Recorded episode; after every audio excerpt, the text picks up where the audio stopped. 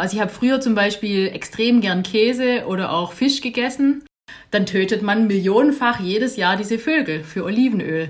Natürlich wird nicht jeder gleich sofort mit vegan. Ich habe zu Hause gewohnt, ich war einfach sehr, sehr auf mein Umfeld angewiesen. Es kommt so ein bisschen drauf an, ob man total gerne kocht oder ob man eher so ein bisschen der Kochmuffel ist, weil beide Fälle sind überhaupt kein Problem. Pasta mit Tomatensauce, love it.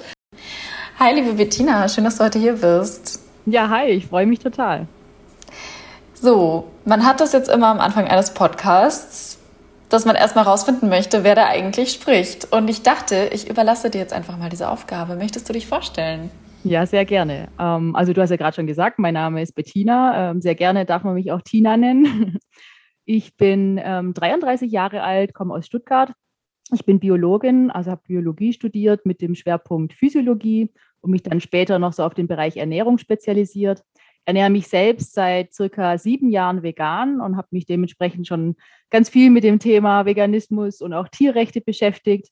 Und jetzt seit heute genau ähm, einem Monat und einem Jahr arbeite ich bei Peter Deutschland. Und ähm, ja, das ist ein echter Herz Herzensjob für mich, macht total Spaß, ist einfach das, was äh, mir wichtig ist. Und deswegen freue ich mich sehr, dass wir da heute so ein bisschen drüber sprechen können. Ich freue mich auch sehr. Darf ich fragen, was du davor gearbeitet hast? Ähm, also ich habe erst noch eine Weile in der Forschung gearbeitet im Bereich Biologie, Physiologie und dann in einem Verlag. Wow, spannend. spannend. Du hast ja. gerade schon gesagt, dass du dich vegan ernährst. Seit sieben Jahren hast du gesagt, ne? Genau. Wie kam es damals dazu? Ähm, also ich bin so ein Mensch, wenn mich was interessiert, wenn mich sowas catcht, dann arbeite ich mich da sehr schnell und sehr tief in die Materie ein und kann dann irgendwie gar nicht mehr aufhören. Und so ähnlich ging es mir da damals auch so. Also ich hatte äh, eine Doku angeguckt, da ging es damals äh, um Ferkel, wo man gesehen hat, wie dann ähm, überzählige Ferkel ausgesucht werden und dann äh, mit dem Kopf auf den Boden geschlagen werden, die dann halt einfach weggeworfen werden. Und teilweise hat man da in dieser Doku dann noch die äh, lebende kleine Ferkelchen zwischen den anderen äh, Kadavern gesehen, was natürlich äh, ja, absolut grausam und furchtbar ist. Und es war so ein bisschen der Startschuss, dass ich dann angefangen habe, ganz, ganz viele solcher Videos und Dokumentationen zu schauen und mich allgemein eben tiefer in dieses ganze Thema Tierwirtschaft einzuarbeiten und habe dann halt ja, festgestellt, dass das äh, ziemlich grausam ist, was da passiert und dass ich da eigentlich nicht mehr äh, dran beteiligt sein will und da nicht mehr dafür zahlen will, dass diese Dinge passieren. Ja, und deswegen habe ich dann tatsächlich relativ schnell von der Allesesserin zur Veganerin umgestellt. Ähm, ich kannte mich ja schon so ganz gut mit Ernährung aus und dann habe ich mich eben noch weiter in diesem Bereich vegane Ernährung spezialisiert und habe das dann ziemlich schnell ähm, umgesetzt tatsächlich. Also wirklich von heute auf morgen von Allesesserin auf vegan. Also von heute auf morgen nicht ganz, aber so innerhalb von, von wenigen Wochen tatsächlich, ähm, wo das ganze Thema bei mir angefangen hat, habe ich das dann umgestellt. Genau. Also bei mir war tatsächlich das Warum, also warum will ich das machen, war so der erste Punkt, weil ich eben diese Dokumentation gesehen habe und gesehen habe, krass, was da passiert, das will ich einfach nicht mehr mitmachen. Und dann kam das Wie dass ich halt geschaut habe, ja, wie funktioniert eine vegane Ernährung. Wie gesagt, ich ähm, habe mich davor schon viel mit Ernährung beschäftigt und habe auch sehr, sehr gern gekocht. Das ist natürlich ein großer Vorteil gewesen, vor allem vor sieben Jahren, wo es noch nicht ganz so viele vegane Alternativen gab wie heute. Aber auch ja. da hat ja eine vegane Ernährung wunderbar funktioniert. Also für mich war das tatsächlich dann äh, total positiv. Es hat sich überhaupt nicht angefühlt wie Verzicht, sondern für mich hat sich irgendwie plötzlich so eine ganz neue, riesige Welt an neuen ähm, Zubereitungsmöglichkeiten, an Lebensmitteln, die ich vorher gar nicht verwendet hatte, geöffnet. Und ich habe dann total Spaß dran gehabt, da in der Küche rum zu experimentieren, auszuprobieren und einfach mal zu schauen, was man da alles aus, äh, aus Pflanzen sozusagen machen kann und habe dann relativ schnell festgestellt, dass man sehr, sehr viel auch Leckeres ähm, äh, daraus machen kann und dementsprechend hat sich das für mich auch nie wie Verzicht angefühlt. Also ich habe, obwohl ich natürlich auch ähm, die ein oder anderen tierischen Produkte zuvor gern gegessen habe, ähm, habe ich dann nichts vermisst, muss ich sagen. So spannend, oder? Dass so viele Menschen dann sofort denken, oh, du darfst das, das, das und das nicht mehr essen und sofort an Verzicht denken und sich einem da selbst so eine ganze Welt auftut. Ich habe tatsächlich vor mittlerweile über neun Jahren für mich entschieden, dass ich keine tierischen Produkte mehr essen möchte. Ich habe am Anfang noch die Eier von unserer Nachbarin gegessen, weil ich halt wusste, woher die kommen. Und das war aber auch wirklich, ich war davor auch schon zehn Jahre, glaube ich, Vegetarierin. Ich will gerade nichts Falsches sagen, aber ja. Und das sind halt wirklich so noch die Zeiten gewesen. Da hatte ich auch keine Rezepte-App oder so. Ich habe dann wirklich Rezepte ausgedruckt äh, in so einem Ordner und habe total viel rumexperimentiert, hatte wieder voll viel Freude auch am Kochen, habe so viel tolle Lebensmittel kennengelernt. Und bei mir kam es damals tatsächlich auch durch eine Doku. Ich werde ganz oft gefragt, ob man die kennt. Das war, glaube ich, irgendwas im Bayerischen Rundfunk, wo gezeigt wurde, wie eine Kuh künstlich befruchtet wird und wie entzündet die Euter permanent sind. Und ich habe halt nie verstanden, dass das die Art und Weise ist, wie wir Kuhmilch beziehen. Und dann habe ich für mich entschieden, nee, das möchte ich nicht mehr unterstützen. Also ähnlich wie du, auch aus ethischen Gründen. Und dann kamen für dich vielleicht nach und nach auch noch Beweggründe wie Klima und Gesundheit oder wie war das bei dir? Ähm, das sind natürlich positive Nebeneffekte, ganz klar. Also bei mir waren es wirklich rein die ethischen Gründe, warum ich äh, mit der veganen Ernährung angefangen habe. Ähm, aber natürlich war mir das Thema Gesundheit wichtig. Deswegen habe ich von Anfang an geschaut, wie funktioniert eine gesunde vegane Ernährung und ja, habe dann ja sehr schnell festgestellt, dass das sehr, sehr gut funktioniert. Und vor allem, wenn man eine vollwertige vegane Ernährung ähm, zu sich nimmt, dann ist es ja absolut gesund. Also genau, und das sind natürlich positive Begleiterscheinungen, dass es gesund ist, dass es eben viel, viel besser fürs Klima und für die Umwelt ist. Ähm, genau. Und wenn ich dich jetzt schon mal hier als Expertin habe, dann möchte ich dich natürlich fragen an alle Menschen da draußen, könnte das sehr hilfreich sein, die sich noch nicht vegan ernähren und dieses aber total spannend finden, das Thema, was so deine Tipps wären, um mit der veganen Ernährung einzusteigen? Ähm, ich würde sagen, das kommt so ein bisschen drauf an, ob man total gerne kocht oder ob man eher so ein bisschen der Kochmuffel ist, weil beide Fälle sind überhaupt kein Problem und in beiden Fällen kann man die vegane Ernährung umsetzen. Wenn man so ein bisschen Kochmuffel ist und sich da erstmal so langsam äh, reinarbeiten muss, dann ist es heutzutage ja erstmal kein Problem, gewohnte Gerichte zu veganisieren. Also man hat eben Gerichte, die man vorher schon gemacht hat und nimmt dann eben statt dem Kuhmilchkäse einen veganen Käse. Ähm, da gibt's ja heutzutage ganz, ganz viele tolle vegane Produkte, die man eben stattdessen verwenden kann, was das Ganze erstmal einfacher macht.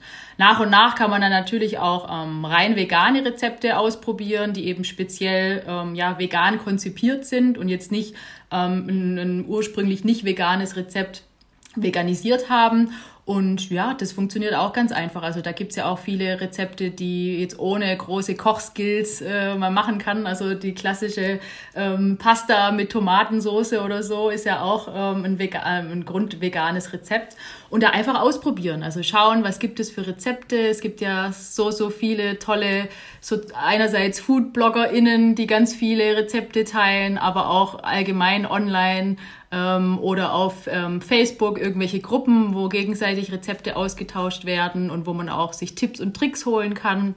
Allgemein ist es, glaube ich, auch ganz gut, wenn man sich so Gleichgesinnte sucht, also andere Menschen, die sich vegan ernähren, vielleicht auch andere, die gerade damit anfangen wo man sich dann einfach austauschen kann und gemeinsam unterstützen kann und da gemeinsam reinwachsen kann. Genau, und ein bisschen informieren über Nährstoffe und so kann auf jeden Fall auch nicht schaden, dass man so einen groben Überblick hat, ähm, wo was drin ist. Genau, das wären so meine ersten Tipps.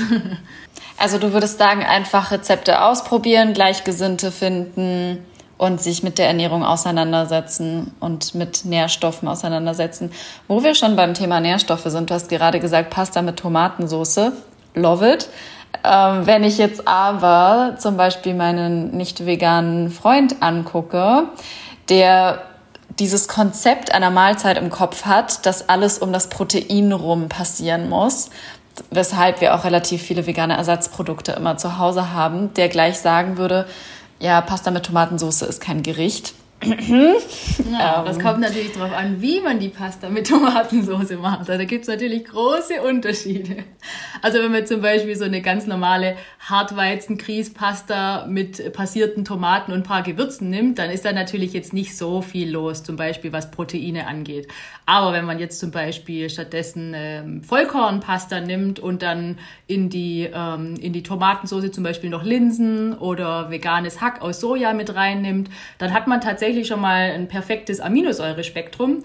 Ähm, also Proteine setzen sich ja aus einzelnen Aminosäuren zusammen. Und es ist halt wichtig, dass man über den Tag verteilt ähm, ja möglichst viele der essentiellen Aminosäuren, die wir mit der Nahrung aufnehmen müssen, zu sich nimmt. Und da ergänzen sich ähm, Vollkornprodukte und Hülsenfrüchte tatsächlich richtig gut.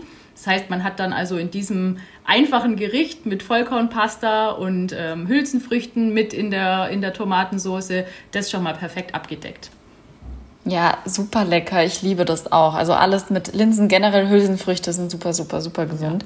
Und was sagst du denn aber zum Thema Protein? Also wie viel Protein brauchen wir denn wirklich? Das ist ja oft ein Argument von Menschen, dass sie sagen, ich mache aber viel Sport und ich brauche deswegen Magerquark, Fleisch etc.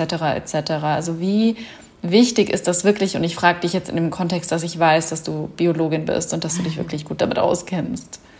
Ja, also, also wir müssen natürlich Proteine zu uns nehmen. Also die gerade erwähnten essentiellen Aminosäuren müssen wir mit der Nahrung aufnehmen, weil die unser Körper nicht selbst herstellen kann. Aber im Allgemeinen ist Protein äh, schon sehr überbewertet. Also die Deutsche Gesellschaft für Ernährung, die sagt so 0,8 ähm, Gramm pro Kilogramm Körpergewicht sollte man Protein zu sich nehmen. Wenn man jetzt sehr viel Sport macht, zum Beispiel so im Bereich Muskelaufbau, dann kann das ein bisschen höher sein.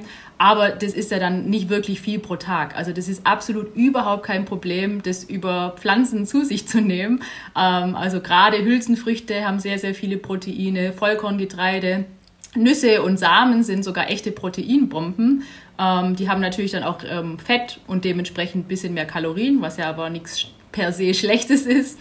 Ähm, und so kann man das äh, wunderbar abdecken über eine vegane Ernährung. Also da gibt es ja auch zahlreiche vegane AthletInnen ähm, heutzutage, die zeigen, dass das selbst im Spitzensport absolut kein Problem ist.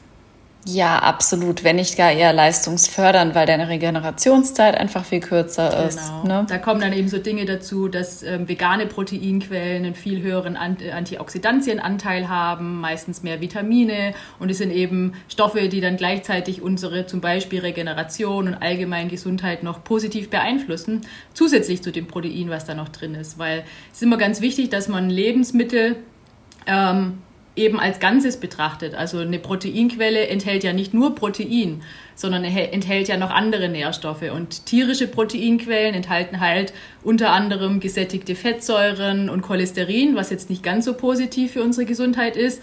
Und pflanzliche Proteinquellen enthalten eben total viel Antioxidantien, oft auch Ballaststoffe, ähm, Vitamine und so weiter, die eben total gut sind für unsere Gesundheit. Richtig. Also du würdest sagen, das Argument, oh, ich kann das Protein aber auch aus Kuhmilch beziehen oder aus tierischen Produkten. Ja, das ist eigentlich auch immer so mein Argument, dass ich sage, aber es kommt halt dann mit diesen negativen Begleiterscheinungen, wie zum Beispiel das Casein in der Milch, ist ja auch krebserzeugend ja. nachweislich. Ja, also ähm, Ganz ausgereift ist die Forschung da noch nicht, aber es gibt viele Studien, die zeigen, dass durch Milchkonsum das Krebsrisiko erhöht werden kann. Also zum Beispiel bei Prostatakrebs oder bei Brustkrebs gibt es da Studien zu.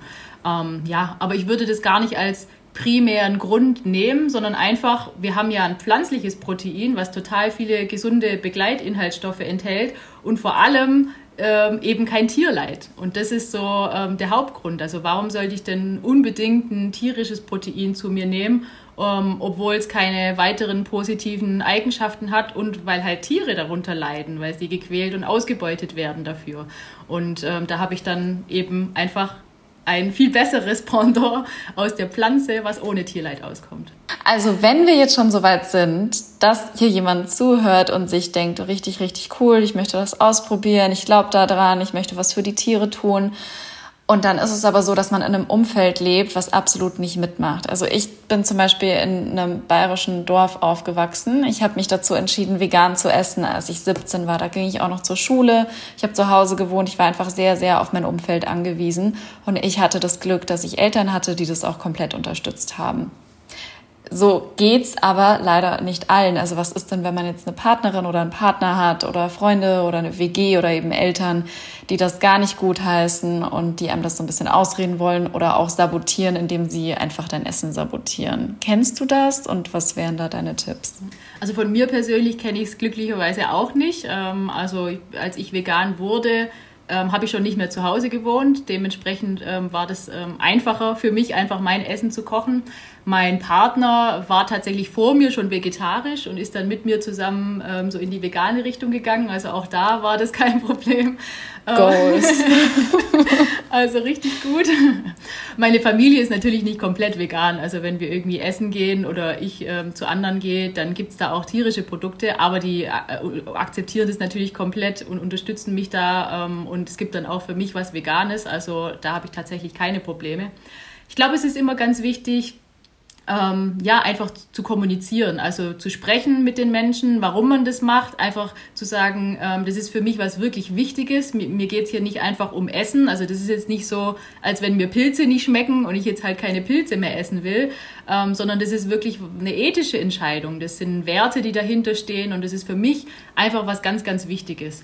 Und wenn dann zum Beispiel Eltern sich Sorgen machen wegen Nährstoffen oder dass das irgendwie gesundheitlich schädlich sein könnte, dann denke ich, ist da Aufklärung einfach ganz wichtig. Also man kann dann ja auch YouTube-Videos zusammen mit den Eltern anschauen und mal zeigen, schau mal, das ist alles kein Problem, vegan funktioniert, das ist gesund, mir wird es da nicht schlecht gehen, um da den Eltern oder auch dem Partner die Angst zu nehmen. Und ja, so einfach versuchen, dass man Verständnis dafür kriegt. Und ich denke, äh, dass Menschen, die, ähm, denen man wichtig ist, wenn die das wirklich verstanden haben, was dahinter steckt und wenn sie wissen, ähm, der geht es damit nicht schlecht, dann denke ich mal, dass die meisten das auch akzeptieren. Natürlich wird nicht jeder gleich sofort mit vegan, aber solange man selbst dann nicht sabotiert wird und einfach seine, sein Essen machen kann, wie man das gerne möchte, dann funktioniert das ja schon ganz gut. Also wenn jemand eine, eine Diskussion anfängt, äh, bin ich jemand, der ganz gerne mitdiskutiert. also ich bin niemand, der jetzt äh, von sich aus irgendwie andere anmacht, weil sie jetzt ein tierisches Produkt essen. Aber wenn jemand dann auf mich zukommt und mich fragt, warum ich mich vegan ernähre oder halt irgendwie so einen provozierenden Spruch bringt, dann lasse ich mich schon ganz gerne auf eine Diskussion ein. Und dann ist es natürlich super, wenn man eben so die Infos im Hinterkopf hat, wenn man sich ein bisschen vorher informiert hat und dann mit Wissen glänzen kann, weil dann ist es tatsächlich oft so, dass äh, relativ schnell klar wird, dass derjenige vielleicht gar nicht so genau weiß, äh, was er da eigentlich sagt. Also wenn dann zum, zum Beispiel jemand sagt so, oh, du kriegst ja gar nicht alle Nährstoffe, dann würde ich denjenigen einfach fragen, ja, welche Nährstoffe denn? Sehr äh, also ich, gut, ich würde dann nicht, ja genau, ich würde nicht anfangen, dann gleich aufzuzählen, dass das alles kein Problem ist und ich frage denjenigen erstmal, welche Nährstoffe denn? Und dann kommt dann oft schon so, hm, ja, weiß nicht so recht weil derjenige halt es gehört hat irgendwo mal, dass eine vegane Ernährung Nährstoffmangel beinhaltet, aber eigentlich gar nicht so richtig was drüber weiß. Und das kommt dann relativ schnell raus. Also es ist immer ganz gut, selber Fragen zu stellen, dass der andere sozusagen was dazu sagen muss. Und ähm, dann ist es auch ganz schön, wenn der andere selber draufkommt, dass es ja eigentlich kein Problem ist. Also zum Beispiel, wenn derjenige sagt, ja, ja, Protein äh, braucht man ja und das gibt es ja gar nicht in Pflanzen. Dann frage ich ihn, was er denn denkt, woher zum Beispiel eine Kuh ihr Protein bekommt. Weil die braucht ah. ja auch ah. Protein. und die Kuh frisst halt nur Pflanzen. Dementsprechend müssen ja in Pflanzen Proteine drin sein und solche Sachen. Das ist immer ganz spannend. Ja, das ist wirklich eine sehr, sehr gute Taktik. und halt wirklich einfach den Dialog offen halten und nicht genau. abschalten, sondern auf die andere Person auch eingehen, ja. Und wie du schon gesagt hast, mit Wissen glänzen. Also gibt es da irgendwas, was du empfehlen kannst bezüglich Büchern, Dokus? Es gibt natürlich auch eure Website, die ich übrigens sehr gut und sehr informativ finde. Genau, also auf peta.de gibt es auf jeden Fall ganz, ganz, ganz viele ähm, Blogs. Also natürlich ganz viel zur veganen Ernährung, zu Nährstoffen und so weiter, aber auch drüber hinaus. Also Veganismus hört ja letztendlich auch nicht bei der Ernährung auf. Also da gibt es ganz, ganz viel. Und dann für alle, die die vegane Ernährung mal ausprobieren wollen, ähm, haben wir tatsächlich auch eine ganz tolle kostenlose App, die Vegan Start App. Ähm, da kann man nämlich 30 Tage lang die vegane Ernährung ah. ausprobieren und bekommt da jeden Tag Tipps und Tricks, Rezepte und kriegt dann auch so ein ähm, kriegt dann so Anzeigen, wie viele Tiere man sozusagen schon gerettet hat und was jetzt der Umwelt das Ganze Gutes getan hat. Und man kann dann auch Fragen stellen. Also ähm, wenn dann irgendwas noch unklar ist, was in der App ähm, geschrieben ist, dann kann man tatsächlich auch uns direkt noch über die App anschreiben und Fragen stellen, die wir dann auch beantworten. Also wir nehmen sozusagen die Menschen 30 Tage lang an die Hand, um mal in das vegane Leben reinzuschnuppern ähm, und das Ganze mal auszuprobieren. Das ist echt richtig schön. Das ist echt super. Da steht dem Ganzen eigentlich echt nichts mehr im Weg. Genau. genau. Was würdest du denn sagen, wie streng man das mit sich sein muss. Also jetzt gerade am Anfang, aber auch nach sieben Jahren noch. Gibt es etwas, bei dem du bewusst Ausnahmen machst? Oder sagst du wirklich komplett gar keine Ausnahmen? Ähm, ich hatte tatsächlich mal eine Phase, in der ich selten auswärts vegetarische Ausnahmen gemacht habe, aber habe dann irgendwann auch festgestellt, dass ich mich damit einfach nicht wohlfühle, weil ich ja weiß, was für ein Tierleid äh, dahinter steckt. Auch wenn es jetzt äh, in Anführungszeichen nur ein bisschen Milch ist oder so, ist da halt trotzdem äh, dementsprechend das, was in der Milchindustrie passiert, dass die Kuh ausgebeutet wird, dass Kalb und Kuh getrennt werden, dass jedes Jahr ein neues Kalb geboren wird, das dann getötet wird und so weiter. Ähm, und da habe ich dann irgendwann gesagt, nee, ähm, ich will jetzt auch keine Ausnahmen machen. Für mich sind das einfach keine Lebensmittel. Das äh, gehört für mich persönlich nicht auf den Teller und deswegen mache ich das nicht mehr. Aber das muss natürlich jeder selber entscheiden und es ist natürlich auch ein Prozess. Also man muss jetzt nicht von heute auf morgen ähm, von 0 auf 100 komplett vegan werden und vor allem sollte man sich selber, wenn man dann mal zum Beispiel aus Versehen was nicht veganes gegessen hat, auf keinen Fall irgendwie fertig machen oder da verrückt machen. Das bringt überhaupt nichts. Ähm, sondern da einfach ganz ruhig bleiben. Mein Gott, jetzt war halt mal was drin. Ähm, ich entwickle mich da weiter und nach und nach finde ich immer mehr raus, wo vielleicht noch irgendwelche nicht veganen tierischen Inhaltsstoffe drin sind und mache das einfach in meinem Tempo, wie sich für mich gut anfühlt. Und genau, also ich bin auch finde es auch überhaupt nicht gut, wenn dann wenn man dann irgendwie Menschen, die schon zum Großteil vegan lebt, irgendwie dafür fertig macht, dass sie jetzt noch ab und zu irgendwelche tierischen Produkte konsumieren, weil es ist ja schon ein riesiger Schritt in die richtige Richtung und jeder Schritt in die richtige Richtung ist ja super und sollte auf jeden Fall gefördert werden und ähm, das macht man ja nicht, indem man dann die Leute dafür irgendwie blöd anmacht. Ähm, deswegen jeder Schritt ist gut. Richtig. Und jede vegane Mahlzeit ist eine Mahlzeit ohne tierische Produkte und ohne Tierleid. Und genau. vielleicht da auch so ein bisschen das große Ganze im Kopf behalten. Also ich kenne das auch noch aus Anfangszeiten, wo ich dann gemerkt habe, boah, nee, da war jetzt aber Gelatine drin, habe mich auch richtig doll vor mir geekelt mhm. und war auch ein bisschen wütend auf mich selbst. Das ist jetzt schon alles sehr, sehr lange her. Mittlerweile sieht das anders aus bei mir. Ähm, und ich glaube, das ist ganz einfach, dass man sich am Anfang fertig macht, aber darum geht's halt einfach wirklich ja. nicht, sondern ja, ähm, das große Ganze im Auge behalten. Genau. Und was sind denn aber so Sachen, bei denen man zum Beispiel gar nicht wirklich weiß, dass die nicht vegan sind, beziehungsweise dass die vegan sind. Also mir fallen gleich auf Anhieb ein paar Sachen ein, die vegan sind, von denen man es nicht denken würde. Zum Beispiel gewisse Kekse mit genau. Milchfüllung und ja. ne, solche genau. Sachen. Aber es gibt ja mittlerweile, also es gibt auch wirklich viele versteckte Sachen, von denen man gar nicht weiß, dass tierische Produkte drin sind. Ne? Auf jeden Fall. Also als ich ähm, vor sieben Jahren angefangen habe, gab es auch noch nicht ganz so viel äh, das Vegan-Label. Das ist natürlich eine super Hilfestellung. Ähm, wenn einfach das Vegan-Label da drauf ist, dann kann ich mir sicher sein, okay, das Produkt ist vegan und ich muss jetzt gar nicht anfangen, die Inhaltsstoffe zu durchforsten. Weil ja tatsächlich in sehr, sehr vielen Produkten, wo man es auch nicht erwarten würde, ähm, irgendwie zum Beispiel Milchpulver oder sowas mit drin ist. Aber das ist, steht dann hinten drauf. Äh, das heißt, das kann man dann noch ganz gut rausfinden. Ähm, schwieriger wird es dann bei der Verarbeitung von Produkten, also wenn beim Verarbeitungsprozess ein tierisches Produkt zum Einsatz kommt, das aber nachher im Endprodukt nicht mehr drin ist, dann muss das nicht aufgelistet sein. Ähm, das heißt, das erkenne ich dann nicht auf den ersten Blick. Es ist zum Beispiel bei Wein oder bei Essig oder bei Apfelsaft der Fall, ähm, dass die mit Gelatine geklärt werden. Ähm, ja, da ist dann halt Gelatine im Verarbeitungsprozess zum Einsatz gekommen. Das heißt, es ist ja trotzdem ein tierisches Produkt und streng genommen ist es ja nicht mal vegetarisch, weil Gelatine ja aus Knochen gemacht wird und dementsprechend vom toten Tier ist. Aber es steht dann halt hinten nicht mehr drauf. Und es ist dann vor allem bei den klaren Essigen und Apfelsaft ist es der Fall. Also wenn man trüben Apfelsaft oder so naturtrüben Essig kauft, dann nicht. Aber ansonsten kann man sich da tatsächlich nicht sicher sein, falls da, wenn da kein Vegan-Label drauf ist. Und dann gibt's noch ein paar Sachen, ähm, ja, die weiß man einfach nicht. Also es gibt zum Beispiel bei Kokosmilch ähm, einige Marken, die Affen ausbeuten, um an diese Kokosnüsse zu kommen. Also da werden Affen trainiert und ähm, unter schlimmen Bedingungen gehalten und werden dann dazu gezwungen, die Palmen hochzuklettern und dann die, äh, die Kokosnüsse darunter zu holen. Ähm, da gibt es zum Beispiel auf peta.de eine Liste mit den Marken, die eben nicht Affen ausbeuten für ihre Kokosmilch. Also das ist dann auch was, das kann man dem Produkt einfach nicht ansehen. Und wenn man das nicht weiß, dann ähm, ja, weiß man es natürlich nicht. Oder zum Beispiel Olivenöl ist auch ähm, ja echt krass. Da werden immer mehr ähm, so industrielle Maschinen eingesetzt für die Ernte. Also traditionell wurden die Olivenbäume ja von Hand geschüttelt, beziehungsweise die Oliven von Hand äh, gepflückt.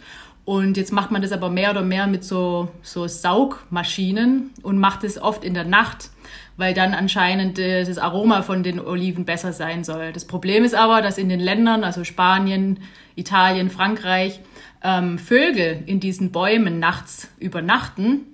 Und wenn man dann diese Saugmaschinen zum Einsatz bringt, dann tötet man millionenfach jedes Jahr diese Vögel für Olivenöl, weil die eben dann im Schlaf erschreckt werden und dann von diesen, diesen Maschinen mit aufgesaugt werden. Also oh auch das Gott. war mir lange Zeit überhaupt nicht klar, dass es das gibt. Das wusste ich auch nicht. Wenn man dann recherchiert, findet man aber auch ziemlich schnell Olivenöl, die eben traditionell geerntet sind und wo das nicht der Fall ist. Aber ja, das sind so versteckte Dinge, die kann man nicht wissen, wenn man sie nicht irgendwo gelesen hat ähm, und kann dementsprechend dann natürlich erst darauf äh, achten, wenn man es das erste Mal gehört hat. Und auch da vielleicht wieder sagen, es geht nicht darum, dass du jetzt schon perfekt bist, genau. aber jetzt hast du diese Info und musst eigentlich was damit machen. Ich muss auch sagen, das mit der Kokosmilch wusste ich noch nicht. Genau, leider ist es so. Leider gibt es halt so viel, so viel Tierleid. Ähm, aber wie gesagt, man darf sich da nicht verrückt machen und nicht fertig machen, sondern einfach Schritt für Schritt ähm, das nach und nach umsetzen, so wie es halt passt. Und ich muss auch sagen, weil du es gerade angesprochen hast mit dem Vegan-Label, für mich ist es fast schon eine Werbung für ein Produkt, wenn ich irgendwo das Vegan-Label sehe. Also ich denke und hoffe und meine auch, dass viele Unternehmen da jetzt nach und nach darauf umsteigen, beziehungsweise eine größere vegane Auswahl anbieten. Ich habe das 2020 sehr viel beobachtet in mehreren Discountern zum Beispiel, dass die jetzt ihren eigenen veganen Käse haben oder ihre eigene pflanzliche ja. Milch und damit auch werben. Und das finde ich einfach richtig, richtig toll, was immer mehr Menschen abholt. Auf jeden Fall. Also das kommt immer mehr. Das ist ein riesiger Boom da in dem Bereich, in diesen ganzen veganen ähm, Produkten. Und das ist natürlich super, weil es einfach den Umstieg so viel erleichtert und ähm, ja, das Ganze viel, viel einfacher noch macht. Hast du denn manchmal Cravings auf nicht vegane Sachen? Also irgendwas, was du richtig doll vermisst? Tatsächlich gar nicht, muss ich sagen. Also von Anfang an nicht. Ähm, also ich habe früher zum Beispiel extrem gern Käse oder auch Fisch gegessen. Ähm, mochte ich einfach richtig, richtig gern. Aber ich habe es nicht vermisst. Also ich habe auch ähm, ganz, ganz lange überhaupt keine ähm, veganen Alternativen gegessen. Also zum Beispiel Käsealternativen habe ich erst irgendwie vor zwei Jahren oder so das erste Mal einprobiert, ähm, weil ich es irgendwie gar nicht brauchte. Ich habe mich da so fokussiert auf die Lebensmittel, die eben da sind, also auf die pflanzlichen Lebensmittel. Und äh, mir hat es auch so viel Spaß gemacht, mit den ganzen pflanzlichen Lebensmitteln zu kochen dass ich das überhaupt nicht vermisst habe und dementsprechend auch kein, ähm, keine Alternative dafür brauchte. Aber wenn das anders ist, ist es ja auch überhaupt kein Problem. Also da ist ja zum Glück für jeden alles da heutzutage und jeder kann das so machen, wie es für einen am besten passt. Das stimmt total. Ich muss auch sagen, so Ersatzprodukte sind einfach nicht so meins. Ich kenne aber Menschen, die ohne gar nicht wollen würden, weil sie sonst einfach was vermissen würden. Das Einzige, was ich wirklich ab und zu mal vermisse oder wo ich mir denke, boah, da hätte ich jetzt Lust drauf, ist tatsächlich, und ich finde es eigentlich richtig ekelhaft, aber wenn ich so ein Spiegelei rieche oder sehe, dann hätte ich schon mal wieder Lust drauf. Aber man kann das ja richtig toll mit Seidentofu und Kalanamak-Gewürz genau. auch machen. Das dauert einfach ein bisschen und dann kennt man alle seine Hacks. Genau. Gibt es tatsächlich ähm, gute viele Hacks oder auch für so klassisches Rührei dann einfach ein ähm, Tofu-Scrumble machen ähm, mit Kalamanak zusammen, ähm, dann schmeckt es ja wirklich super und äh, ja, also geht alles in vegan. Es geht wirklich alles.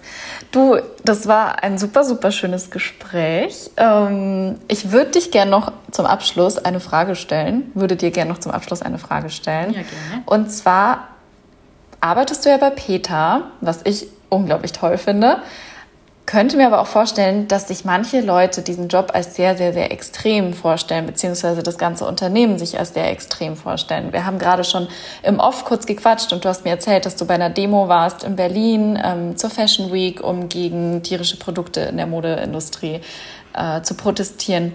Was sagst du denn zu dieser Aussage oder zu diesem Vorwurf fast schon?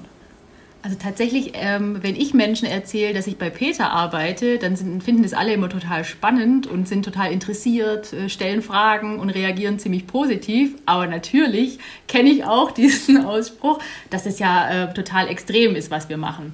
Und da ähm, muss man sich einfach ja, im Hinterkopf behalten, dass wir ja alle in einem gesellschaftlichen System aufgewachsen sind, in dem es leider ja noch normal ist, dass Tiere ausgebeutet werden, zum Beispiel für Nahrungsmittel.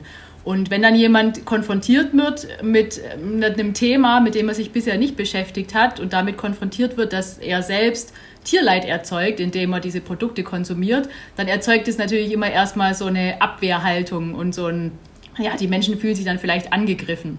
Und deswegen kommt es oft zustande. Und wir bei PETA, wir ähm, sind einfach sehr deutlich in unserer Meinung, sehr klar und ähm, ja, polarisieren natürlich auch mit unseren Aktionen. Wir wollen einfach, dass dieses super wichtige Thema Tierrechte, Tierleid, dass das Gehör findet und dass es eben auch bei Menschen Gehör findet, die sich bisher noch nicht damit beschäftigt haben. Wenn wir jetzt zum Beispiel nur auf unserer Webseite irgendwie Blog zu dem Thema schreiben würden oder wenn ich mich ähm, in die Straße mit einem Schild stellen würde, dann würden das relativ wenige Menschen beachten. Wenn man aber das ähm, Ganze ein bisschen anschaulicher macht, wenn man zum Beispiel darstellt, wie es den Tieren geht, wenn man da ein bisschen äh, Kunstblut, was übrigens immer rote Betesaft mit Stärke ist, zum ah. Einsatz, wenn man das zum Einsatz bringt, dann ist es einfach so ein Eyecatcher, dann werden die Leute darauf aufmerksam. Natürlich ähm, findet es nicht jeder dann sofort toll, aber sie haben es schon mal gesehen, sie sind mit dem Thema in Kontakt gekommen und es kann dann ein Punkt sein, der später dazu führt, wenn sie an anderen Stellen nochmal damit in Kontakt kommen, ähm, was dann dazu führt, dass sie sich mit dem Thema auseinandersetzen und vielleicht sogar dann äh, selber vegan werden. Und genau, deswegen ist es einfach wichtig, dass man auffällt mit dem Thema, weil es so ein wichtiges Thema ist. Und die Menschen bei Peter sind tatsächlich ganz normale, nette Menschen. also, ich weiß, ich weiß, ich hatte ja auch schon ein bisschen Kontakt mit euch und ja. ihr seid einfach cool. Und es ist deswegen. so schön. Also es ist auch so ein toller Spirit, weil wir ja alle mit unserem Herzen da voll dabei sind und wir alle äh, da gemeinsam für ein Ziel mhm. arbeiten. Und ähm, ja, das macht total Spaß. Ist richtig schön. Ich stelle es mir auch als sehr schönen Job vor. Also wenn es irgendwann nichts mehr ist, dann bekommt äh, mit meiner ganzen Social Media Welt, dann bekommt ihr eine Initiativbewerbung von mir. Ja, sehr gerne. Super. Ja, meine Liebe, ich danke dir für das schöne Gespräch und dass du dir die Zeit genommen hast. Und ich hoffe, ihr da draußen seid jetzt alle bestens informiert.